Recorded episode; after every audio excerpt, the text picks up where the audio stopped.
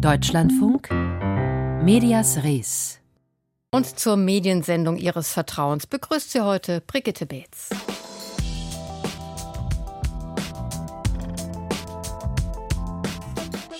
Apropos Vertrauen, das ist zurzeit ziemlich erschüttert, was den öffentlich-rechtlichen Rundfunk betrifft.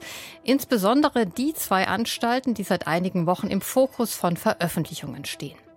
Was bei RBB und NDR nach etlichen Personalrochaden und Ermittlungen interner wie externer Art nun Stand der Dinge ist, das fassen wir gleich in dieser Sendung zusammen, in der wir auch über die aktuelle Situation der Pressefreiheit in Myanmar berichten, die Familie der getöteten palästinensischen Journalistin Shirin Abu Akle besuchen und das Gälische zu Wort kommen lassen. Lassen Sie sich überraschen. Aus dem Fall Schlesinger ist seit der Entlassung der Intendantin schnell ein Fall RBB geworden. Es war, lag wohl nicht nur an der obersten Senderspitze und dem Chef des Verwaltungsrates, dass es zu Unregelmäßigkeiten und Ungereimtheiten kam. Nun sind weitere Mitglieder der Geschäftsleitung ins Visier der Ermittler geraten. Sebastian Engelbrecht mit den Details. Bislang ermittelte die Berliner Generalstaatsanwaltschaft gegen die ehemalige RBB-Intendantin Patricia Schlesinger und den früheren Verwaltungsratsvorsitzenden Wolf-Dieter Wolf. Wie erst jetzt bekannt wurde, wird seit dem 8. September auch gegen Hagen Brandstätter ermittelt, den Verwaltungsdirektor und ehemaligen Interimsintendanten des Senders, sowie gegen die juristische Direktorin Susanne Lange. Der Sprecher der Generalstaatsanwaltschaft, Sebastian Büchner, erklärte gegenüber dem Deutschlandfunk, was den beiden Mitgliedern der Geschäftsleitung vorgeworfen wird. Der aktuelle Tatvorwurf ist jetzt auch da Untreue und die Beihilfe dazu. Und äh, der Tatvorwurf ist insbesondere eben diese Einführung eines variablen Vergütungssystems beim RBB und dass es mutmaßlich irgendwie Gehaltsfortzahlungen an Mitarbeitende gegeben hat, obwohl die tatsächlich gar nicht mehr äh, beschäftigt worden sind. Im Fokus der Ermittlungen steht also das Boni-System, ein Alleinstellungsmerkmal des RBB unter den öffentlich-rechtlichen Sendern. Demnach erhalten Führungskräfte zusätzliche Zahlungen, wenn sie vorher vereinbarte Ziele erreicht haben.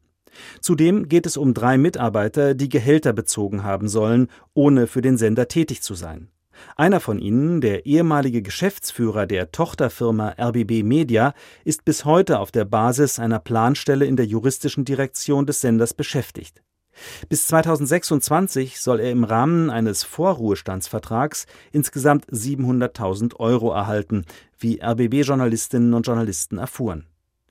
Zu den Journalistinnen, die investigativ über das eigene Haus recherchieren, gehört Gabi Probst. Sie ist eine sogenannte feste freie Mitarbeiterin und Mitglied im Redaktionsausschuss. Probst erläutert, warum gegen die juristische Direktorin Susanne Lange ermittelt wird. Diese Direktorin ist nämlich mitverantwortlich für einen sogenannten Vorruhestandsvertrag mit einem Manager, der nach Auffassung von Experten so hätte nie abgeschlossen werden dürfen.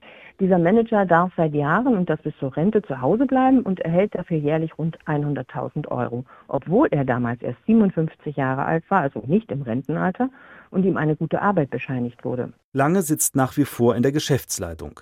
Verwaltungsdirektor Hagen Brandstätter, der seit Wochen krankgeschrieben ist, werde voraussichtlich nicht auf seine Stelle im RBB zurückkehren, teilte der Sender dem Tagesspiegel mit. Brandstätter geht Ende April nächsten Jahres in Rente. Anstelle von Brandstätter hatte der Rundfunkrat vor drei Wochen Katrin Fernau zur neuen Übergangsintendantin gewählt.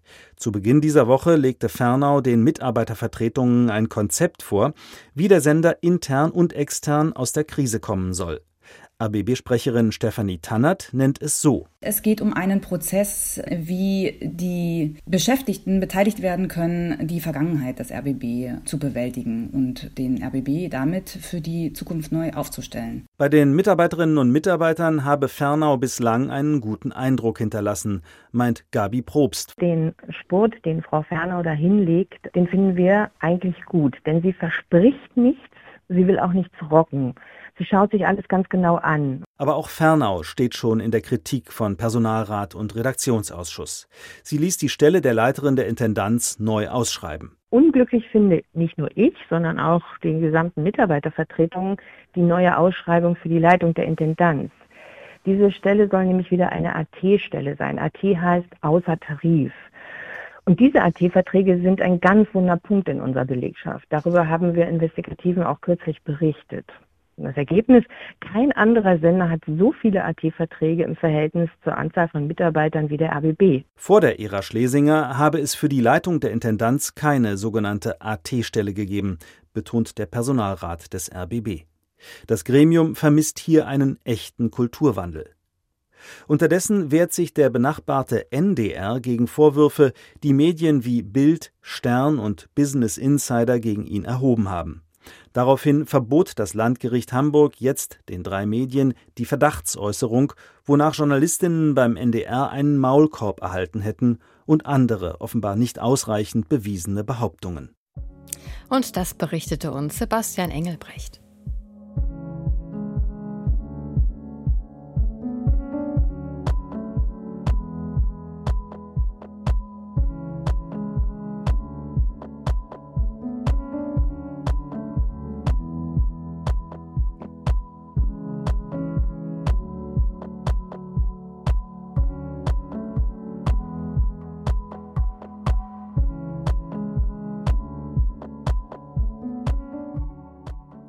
In Myanmar ist der japanische Journalist und Dokumentarfilmer Toru Kubota zu zehn Jahren Haft verurteilt worden.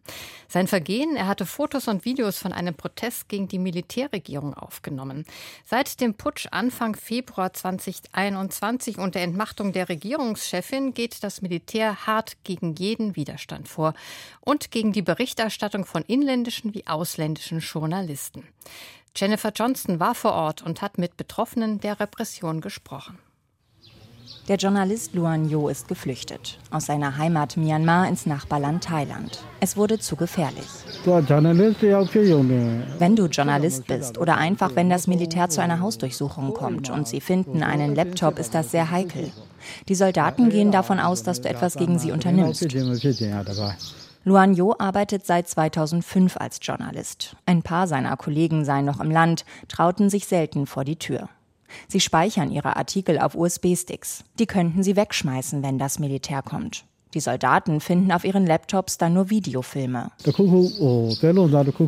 Sie verhaften dich bei dem kleinsten Verdacht. Wir müssen froh sein, wenn die verhaftete Person ins Gefängnis kommt. Wenn sie da ankommt, heißt das, sie hat das Verhörzentrum überlebt. In den Verhörzentren sollen Gefangene teils zu Tode gefoltert werden. Die Menschenrechtsorganisation Human Rights Watch hat vor kurzem einen Bericht veröffentlicht, der mehrere Fälle belegt. In dem Bericht geht es auch um Luan Yos Freund, den bekannten Schriftsteller Ket Thi. Der 43-Jährige rief in seinen Texten zum Widerstand gegen das Militär auf. Er schrieb die berühmten Zeilen, Sie schießen in den Kopf, aber sie wissen nicht, dass die Revolution in unseren Herzen stattfindet. Er starb innerhalb von 24 Stunden nach seiner Verhaftung. Das Militär erklärt, er sei an einem Herzinfarkt gestorben. Die Familie sagt, er sei gesund gewesen, habe nur schlechte Augen gehabt.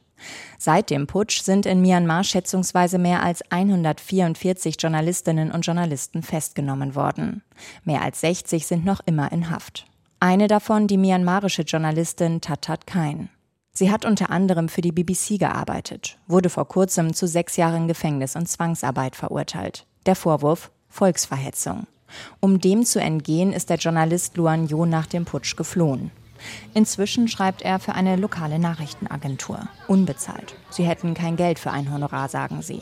Der Journalist schreibt trotzdem, fühlt sich verantwortlich, dass die Welt erfährt, was in Myanmar passiert. Doch gleichzeitig ist es für ihn sehr schwer, an Informationen zu kommen. Unsere Geschichten basieren vor allem auf Online-Quellen. Wir versuchen auch Menschen im Land anzurufen, aber von Thailand aus ist es sehr teuer. Wir müssen uns auf Facebook und Signal verlassen. Vor Ort zu recherchieren, im Land unterwegs zu sein, zu gefährlich. Er beobachtet daher, dass die Berichterstattung sehr einseitig geworden ist.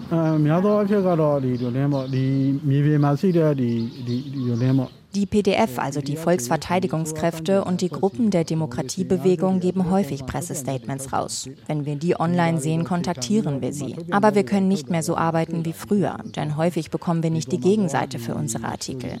Wir können zum Beispiel keine Anfragen ans Militär stellen.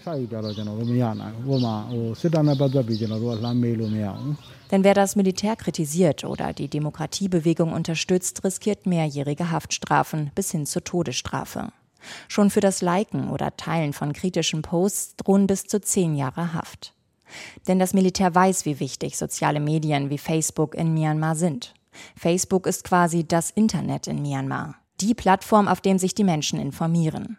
Dabei hat das Militär die sozialen Medien wie Facebook lange für seine eigenen Zwecke instrumentalisiert, erklärt Christina Hartas von Amnesty International. Hochrangige militärische Anführer sowie auch extremistische Gruppen haben Facebook als Vehikel für ihre Hassbotschaften genutzt.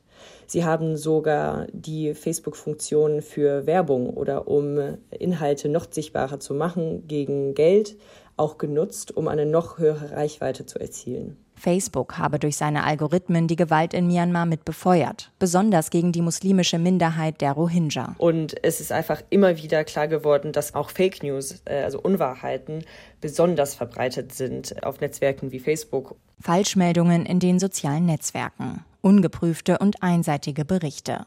Die Folgen in einem Land, in dem Journalisten nicht mehr ihrer Arbeit nachgehen können. Jennifer Johnston war das aus Myanmar.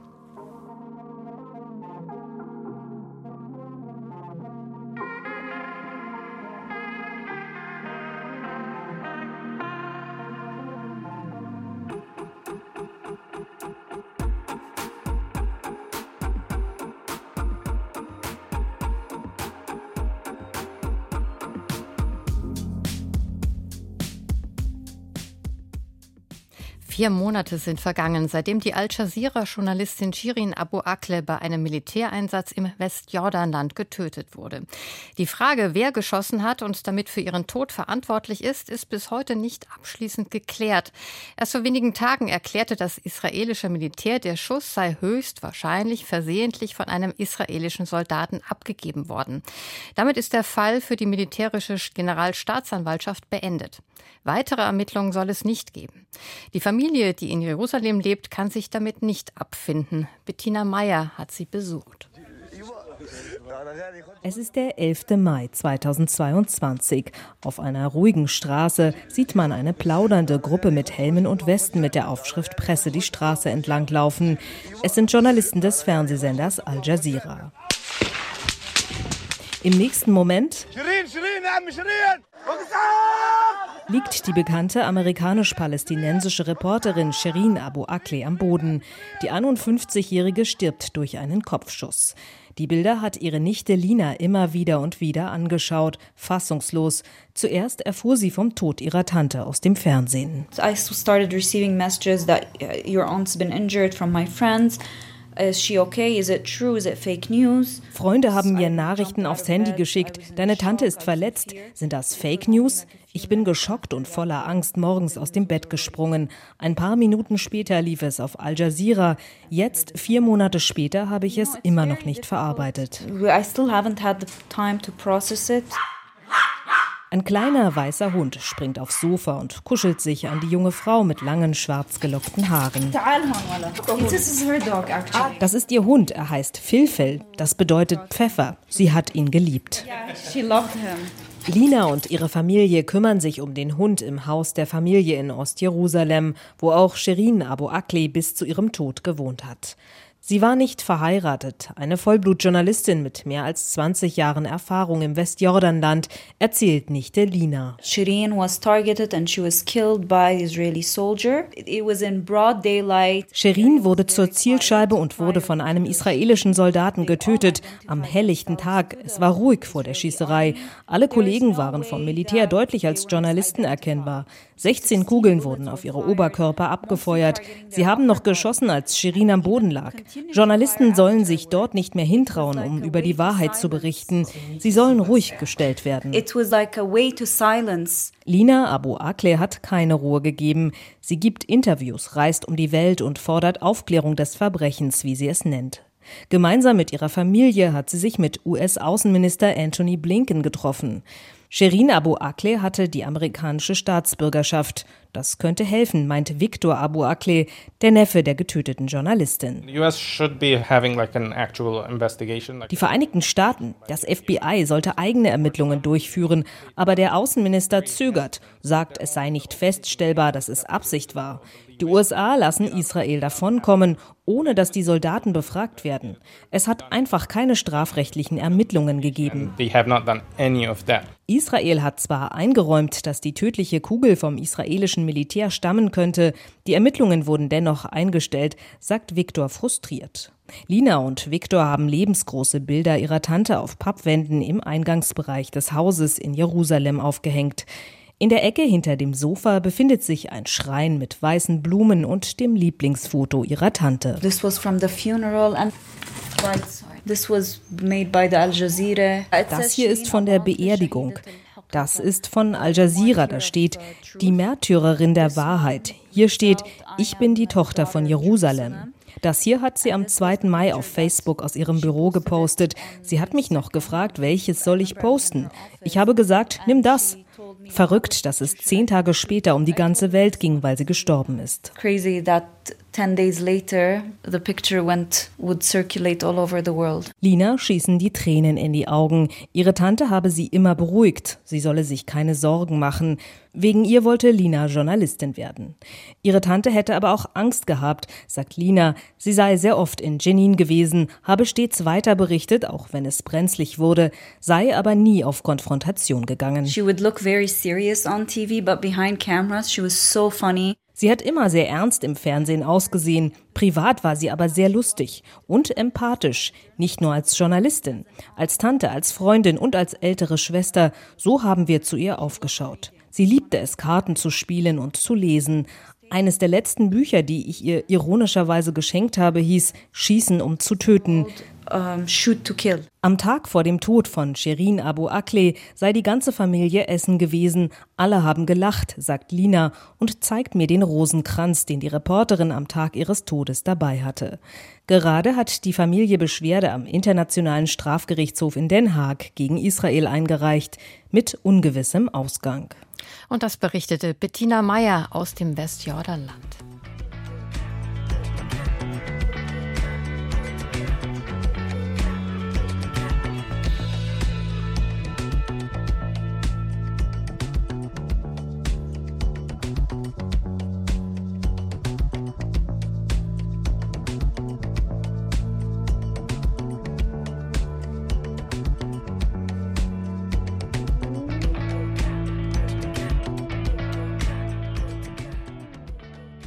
50 Jahre alt ist ein Radiosender in Irland, der ein altes Kulturgut pflegt, das zwischenzeitlich in Vergessenheit zu geraten drohte, das Gälische.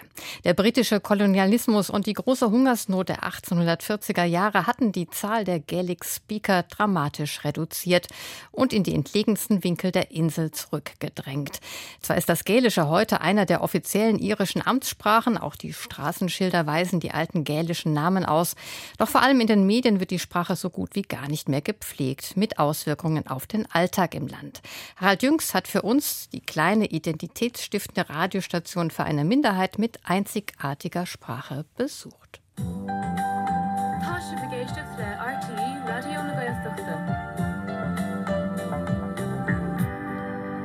Seo tá an chéad studio ag gréo na Gailteachta. Casla chun denna gaiile bheith, ráscóir go sé blianana beh nach ó gealú an dáir dúsa lehéidir bheith a bhharú. Mit diesem Grußwort von Moderator Princess McAngesser ging Radio Nageltachta vor 50 Jahren on air. Erst 1972 realisierte die irische Regierung die Gründung des Senders, vor allem auf Druck der gälischen Sprachaktivisten von Gluschacht Carter Chevilta Nageltachta. Und wie sich die Zeiten seitdem verändert haben. Radio Nageltachta-Hörer Hugh McRory stellt fest. You can have a decent job Heute kannst du mit Gälisch einen ordentlichen Job kriegen. Das alte Minderwertigkeitsstigma ist nun passé. Auch haben zweisprachige Kinder mehr Lernvorteile als die Einsprachler. Siwer methe agus foiilte ó chué chuid barscealte be me se Francis le agus Nigedi moderiert das Magazin Barschkialter. Hier geht's um die sensibelsten lokalen Befindlichkeiten, von Hochzeitspartys über Schlaglochpisten bis hin zu blockierenden Torflastern und den Delfinsichtungen am Strand von Carrickfinn. Ar G, Jaguar ar a a a tree. Auch schon die Kleinsten werden eingeladen, ihre Geschichten an den Sender zu schicken. Rund um die Uhr versorgt Radio Nageltachter mittlerweile sein Publikum auch mit weltweiten News and Views. Gaelic Football und Hurling. Im sportbegeisterten Irland lebt und transportiert das gälische Radio natürlich diese traditionellen Massensportarten.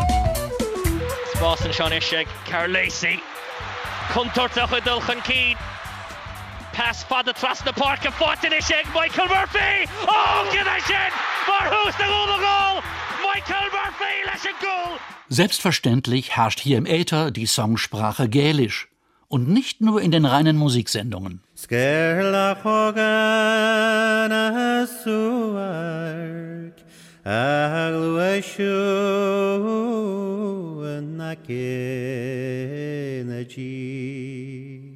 Anjani Brashlin vertritt als Musikredakteurin stolz die Songs ihrer Heimat. Es gehört zu unserer Tradition, Songs von Generation zu Generation weiterzugeben. Viele Lieder sind älter als 200 Jahre. Diese Lieder sind sehr wichtig, weil sie uns mit unserem kulturellen Erbe und unserer Sprache verbinden. In diesen Songs finden wir auch oft alte gälische Wörter, die aus unserer Alltagssprache fast schon verschwunden sind. So bereichern diese Lieder unsere Identität immens.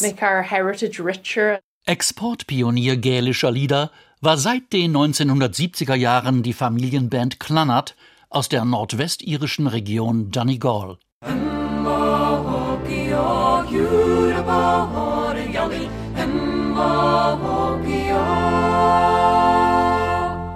Es sind aber nicht nur traditionelle Songs, mit denen der Sender sein Programm füttert. But now there's an awful lot of young Mittlerweile gibt es jede Menge gälischsprachiger Singer, Songwriter, die schreiben in Folk-Traditionen, präsentieren Rock, Popmusik. Es gibt Bands, die unsere Sprache zeitgenössisch einsetzen, mit besonderen Beats, Vokalharmonien, eigenwilligen Sounds, eingebettet in moderne Arrangements.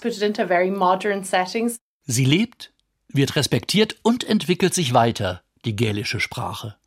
Eine Minderheit und deren Kultur benötigte diese ganz besondere Plattform. Radio Nageltachter sei seit 50 Jahren Dank dafür. Goromile Moyeget.